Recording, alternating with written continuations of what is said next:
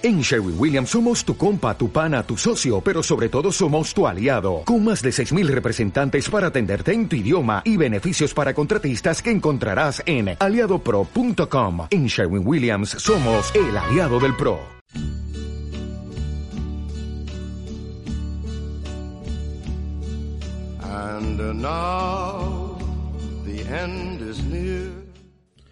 Último de los capítulos ya me da bastante pena poder decir esto y a la vez bastante alegría por saber que hay gente a la que le ha sido útil este podcast a lo largo de este año y de los venideros, porque esto se quedará colgado in secula seculorum último de los capítulos, como digo, y lo vamos a dedicar a filosofía española, en este caso a Ortega y Gasset, y a corrientes actuales que nos servirán para poder, digamos, ver un poquito más de panorámica a la hora actual. Vamos a ver, por lo tanto, gente que, si bien no está viva, porque no voy a mencionar gente que actualmente esté viva, aunque podría hacerlo, pero si bien no es gente viva, como digo, ha vivido en el siglo pasado y a veces incluso en la segunda parte del siglo pasado. Por lo tanto, para lo que es filosofía, que hemos empezado con siglos antes de Cristo, pues no está nada mal y se llamaría relativamente cercano. Comienzo analizando un poco de la vida de Ortega y Gasset y luego concluiremos mencionando esa pequeña panorámica que siempre nos ha venido acompañando en cada una de las épocas. Ortega y Gasset nace en Madrid en el año 1883, es de una familia liberal, ilustrada, de hecho los Gasset, la familia materna de eh, José Ortega y Gasset, son los propietarios del periódico El Imparcial y su padre, el padre de Ortega, ¿vale? Ortega Senior, es el director del mismo, por lo tanto ya vemos aquí una pequeña relación familiar. José Ortega y Gasset gana la cátedra de metafísica en la Universidad Central de Madrid, ¿de acuerdo? Esta universidad no existía o ya no existe, es la actual Complutense y era la única que estaba capacitada para dar títulos, si mal no recuerdo, de grado en adelante. Las restantes universidades, universidades anteriores sí que seguían existiendo, pero para títulos menores, por ejemplo, Salamanca, Santiago, Alcalá, etcétera, etcétera, pero era la Universidad Central la única que expedía títulos oficiales y además de ganar la cátedra de metafísica en esta universidad funda El Sol y la revista de Occidente. El Sol es un diario que ya está extinto, en él publicó bastantes de sus obras, pero la revista de Occidente sigue en publicación. No me hacen publicidad, pero bueno, hay que mencionarla porque es una revista de filosofía bastante interesante. También él no solo la funda, sino que la dirige. Su oposición contra la dictadura de Primo de Rivera le lleva a dimitir de su cátedra, aunque esto no implica que deje la docencia, ¿no? Puesto que traslada esta docencia al Teatro Rex y al Teatro Infante Beatriz. Por cierto, acuden bastantes a verle, lo cual es bastante interesante, ¿no? Que la filosofía ocupa los teatros. Junto a Gregorio Marañón y a Pérez de Ayala, funda un grupo, un político que se llama Agrupación al Servicio de la República, y creo que logra ser diputado por León Seguro y si mal no recuerdo por alguna de las provincias andaluzas, Jaén, Almería, me quiere sonar algo por el estilo. Y es por esta participación política al servicio de la República por lo que al inicio de la Guerra Civil se autoexilia viajando por París, Holanda, Argentina y Portugal. ¿Vale? Ortega empezó esta primera parte de la de la guerra civil y del franquismo, podríamos decir, este periodo un tanto convulso de la historia de España, lo empezó en el exilio sin embargo, en 1945 vuelve a España, siendo uno de los que la historiografía de la filosofía eh, española llaman exiliados de interior, es decir, no exiliados eh, viviendo fuera, pero sí por dentro. ¿Y por qué lo llamamos exiliado de interior? Puesto que, por ejemplo, uno de los datos fundamentales eh, no llegó a recuperar su cátedra. Para poder seguir con la docencia, funda el Instituto de Humanidades, donde sigue ejerciendo su magisterio y muere en el año 1955. Entre sus obras fundamentales tenemos La Rebelión de las Masas, al cual me gustaría dedicar algo de tiempo, aunque no lo voy a hacer por exigencias del guion, pero es una obra interesantísima, publicada en El Sol, por cierto, si mal no recuerdo son artículos publicados entre el 28 y el 29, si la memoria no me quiere fallar, y muy interesante porque habla cosas tan actuales que parece que está escrita ayer y tiene ya casi un siglo. Y además de la rebelión de las masas, que es filosofía y el tema de nuestro tiempo.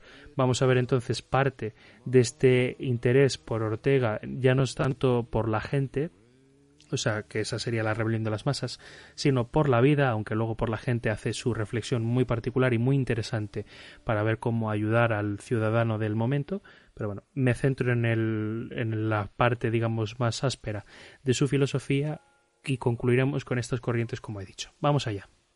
God knows what is hiding in those weak and drunken hearts. Guess he kissed the girls and made them cry, those hard-faced queens of misadventure. Su filosofía será una crítica primero al realismo y también al idealismo, ¿no? Lo que dirá Ortega sobre el realismo es que en el realismo las cosas existen independientemente del sujeto, como si fuese una realidad acabada, estática, dada, podríamos decir, o sea, terminada. Y el yo es una cosa más dentro de ese mundo. Por lo tanto, como que no hay una verdadera valoración del yo, podríamos decir, sino que todo está terminado, te lo dan y esto es lo que hay y estos son los bueyes y con esto tenemos que ganar y punto, ¿no? Ortega critica también el idealismo porque defiende lo contrario, ¿no? Siendo en este caso la realidad para el idealismo una construcción del sujeto. El sujeto es el que se la representa. Conocemos, por lo tanto, a través de lo que percibe o se nos representa o nos viene a nuestra conciencia. Aquí se nos oye un apellido que es Immanuel, bueno, el apellido no es Immanuel Kant, sino que es Kant Kant, ¿no? Pero es ese eco de Kant el que tenemos en ese idealismo trascendental. Frente a esta parte o esta, digamos, en combate o enfrentamiento entre realismo e idealismo, tenemos a Ortega que quiere reconciliar ambos modelos y lo que quiere hacer es que la realidad dependa de las cosas y de la conciencia, por lo que ni el yo ni las cosas están acabadas del todo, es decir, hay una constante construcción el uno con el otro en un constante diálogo. Aquí es donde viene esa frase tan conocida de Ortega que seguro que habéis escuchado ya, que es yo soy yo y mi circunstancia. Lo que pasa es que a la gente se le olvida cómo termina apostillando esta frase, ¿no? Y si no la salvo a ella, no me salvo yo. Es decir, yo soy yo, ese yo que veíamos en el idealismo, que percibe la realidad, pero también mi circunstancia, lo que me rodea, lo que me está en torno a mi vida. Y si no salvo mi circunstancia, no me voy a salvar yo muy interesante cómo intenta reconciliar, Kant había reconciliado racionalismo y empirismo, pues Ortega lo que quiere hacer es reconciliar realismo e idealismo, ¿no? Esas dos cuestiones que parecían enfrentadas en este momento, en la metafísica del momento. Por lo tanto, ¿cómo va a salir Ortega del paso en buena medida? Afirmando algo que ya había hecho Nietzsche en buena medida, o tenemos un eco también nietzscheano aquí, ¿no?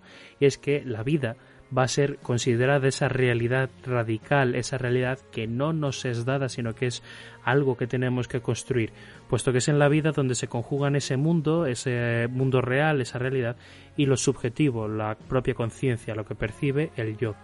La mejor manera de clarificar la vida, de poner orden, podríamos decir, de ordenarla, es la razón, puesto que la razón se encuentra en la vida concreta de cada uno, es decir, todos o a todos se nos presupone, a la manera de Aristóteles, seres racionales.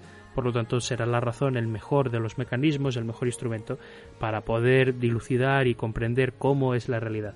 Por lo tanto, surge así la teoría de Ortega, que es razón vital o raciovitalismo, puesto que esa razón reconcilia en buena medida lo irracional del vitalismo, ese vitalismo nietzscheano que quitaba la razón porque era algo apolíneo, y lo antivital del racionalismo que en buena medida pues estaba matando esa construcción del yo, ese yo que puede trabajar por construir la realidad. De fondo también me suena esa tesis de Marx que decía los filósofos han dedicado a analizar el mundo y, y de lo que se trata es de transformarlo. La razón es algo individual, eso está claro. Cada uno tiene su propia razón, sus propios razonamientos, pero también es evidente que esa razón se realiza en una realidad social, comunitaria, en una realidad histórica, es decir, ya no solo comunitaria en el presente, sino comunitaria para todos los tiempos. Por lo tanto, la razón vital se realiza en la vida y desde la vida del ser humano, lo cual convierte esa razón vital en razón histórica. La realidad humana, por lo tanto, se va a convertir en algo específico, en algo que escapa a la ontología tradicional, a esa metafísica eh, que habíamos venido estudiando hasta el momento, porque la naturaleza humana se va a construir en la historia. Somos seres históricos en buena medida. Y puesto que tenemos esa historia y esa capacidad histórica, ese devenir constante, pues en buena medida eso escapa a la ontología tradicional. No somos un ente más que analizar como una cosa eh, que está, digamos, pues eso, algo que no tiene voluntad propia, sino que nuestra voluntad precisamente es lo que nos permite diferenciarnos del resto. Esto también estaba en Schopenhauer, ¿no? Y esto evidentemente supone también un cambio desde el análisis desde la realidad, puesto que estamos, estamos fundando aquí en buena medida el perspectivismo. No es lo mismo que esa realidad que veíamos en Nietzsche de no hay hechos solo interpretaciones. ¿Cómo será ese perspectivismo? La realidad se da en perspectivas diversas. Si estamos observando nuestros apuntes, esos apuntes que nos atormentan, por ejemplo, veremos que existe la perspectiva que estamos viendo, probablemente la portada o alguna de sus páginas, pero también tenemos la del revés, la de canto, etcétera, etcétera. ¿Qué sucede?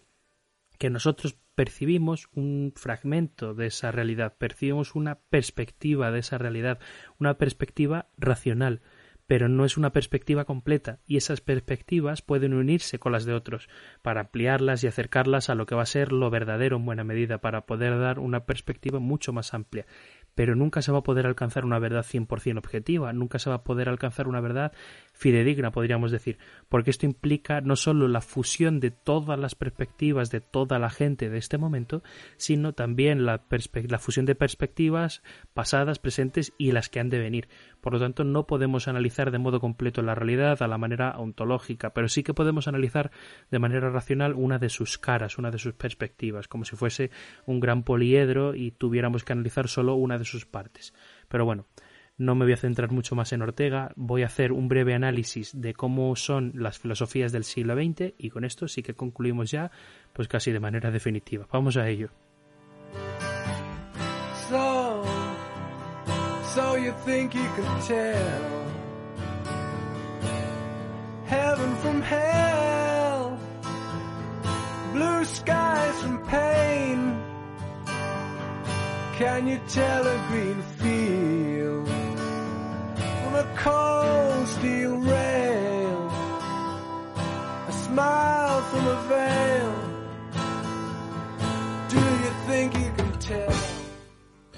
Si algo acompaña a la experiencia de la filosofía del siglo XX es la sensación de estar perdidos, de estar desorientados, la angustia, la sensación de echar de menos, vamos, en sensación y en resumen, ¿no? Esa sensación que a lo mejor explora esta canción de Pink Floyd, hoy un poco un podcast nostálgico tal vez por la despedida, ¿no?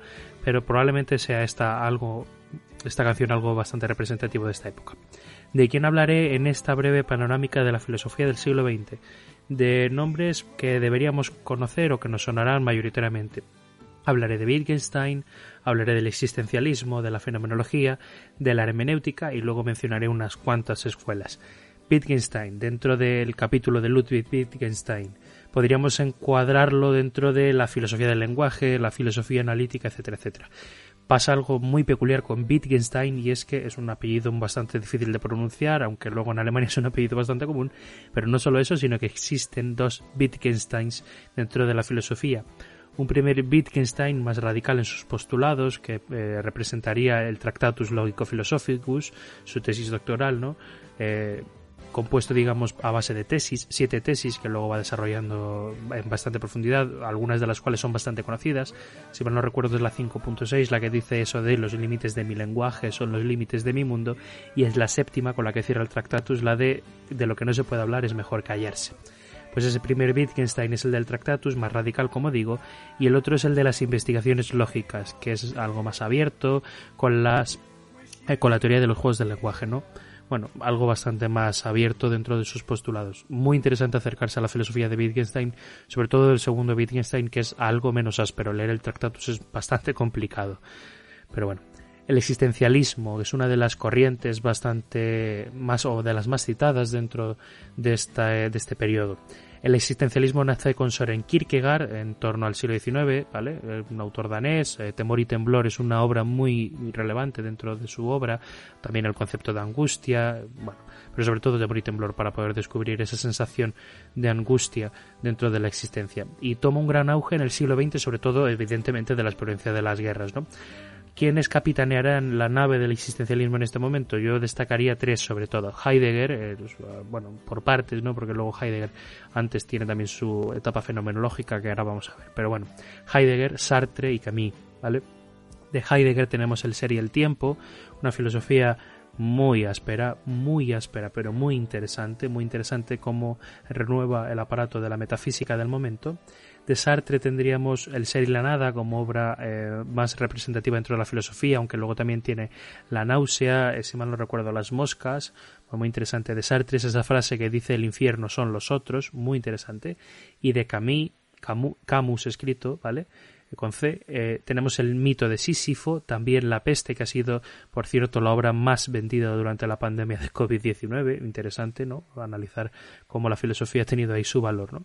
Muy interesante descubrir el existencialismo, sobre todo porque dice que la existencia precede a la esencia, es decir, que no nacemos dados a la, manera de Ortega, ¿no? Que no nacemos con una esencia predeterminada, sino que es la existencia, nuestras acciones, lo que determinan eh, qué somos. Después de esto, la Escuela de la Fenomenología, fundada por Husserl, ¿vale? que se basa sobre todo en la filosofía de Descartes y en la kantiana, y lo que intenta fundamentalmente es poner entre paréntesis toda la realidad por medio de la suspensión del juicio. Luego entraríamos en el análisis no ético, no de la realidad, pero bueno, lo más importante es esta suspensión del juicio en torno a la realidad.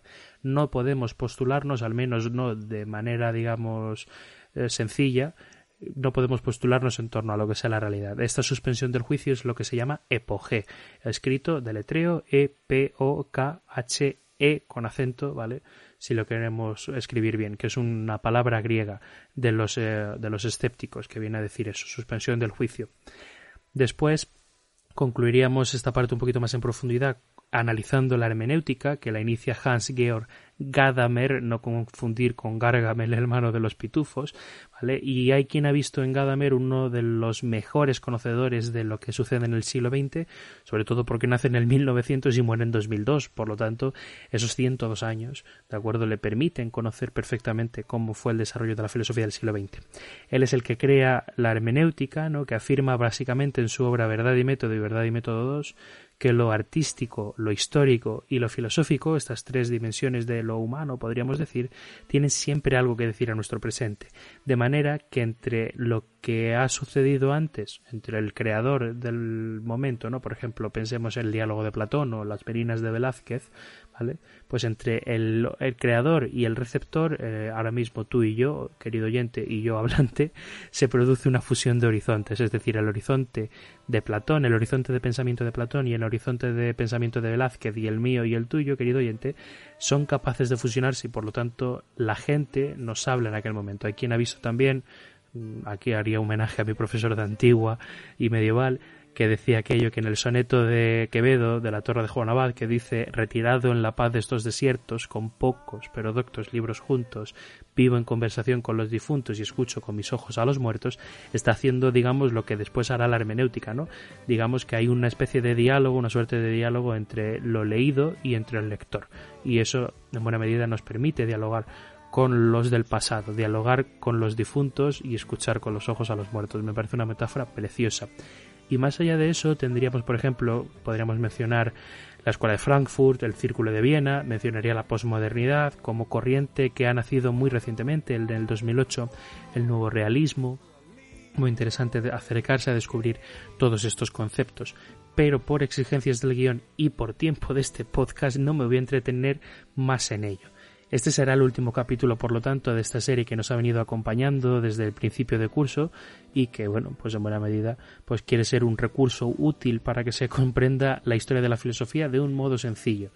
Si ha sido así, me alegro. Si no, mi mail está escrito por todas partes si te acercas en iVoox o en Spotify y estoy totalmente abierto a escuchar tus sugerencias ver qué cosas no quedan claras, ver dónde se puede ampliar si es que tienes algún interés filosófico y por lo demás estoy completamente a tu disposición.